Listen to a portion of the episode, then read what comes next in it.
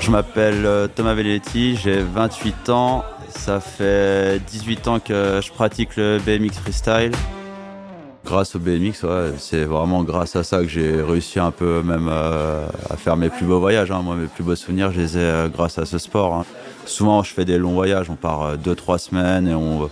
Je suis parti 3 semaines en Californie. euh, j'ai pris une nuit d'hôtel et je savais pas où j'allais le lendemain. Et on, avait repéré un peu, mais après, on partait du, au jour le jour. On savait pas ce qu'on allait faire. Il y a un spot super réputé à Lyon. C'est un gros gap de marche.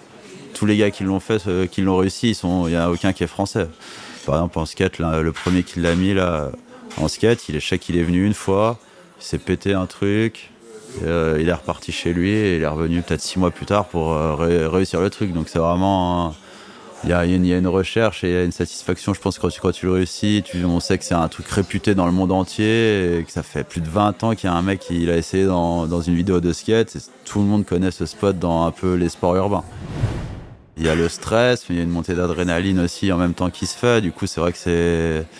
Il y a un entre-deux, quoi. T'as envie d'y aller, mais tu te retiens. Et puis au final, il y a un moment, il faut que tu débloques le cerveau et tu. Faut que tu arrêtes de réfléchir, je pense, et tu y vas. Après, on se fait une chute, euh, on va pas dire on arrête. Euh, si t'as mal, tu repars sur ton vélo, l'adrénaline euh, et, tout, ça joue. Du coup, tu cherches même pas, tu, tu y retournes.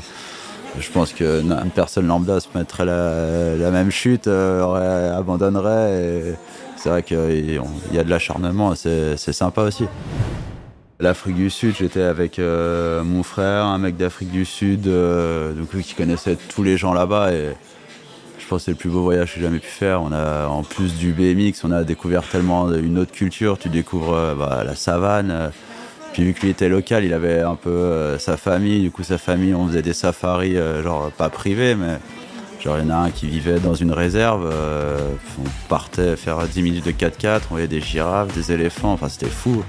Le BMX, ça apporte ce côté-là où quand tu voyages, on est tellement une petite famille que n'importe où tu vas, si tu rencontres un mec qui fait du BMX, je pense qu'il t'accueillera volontiers, il te fera découvrir.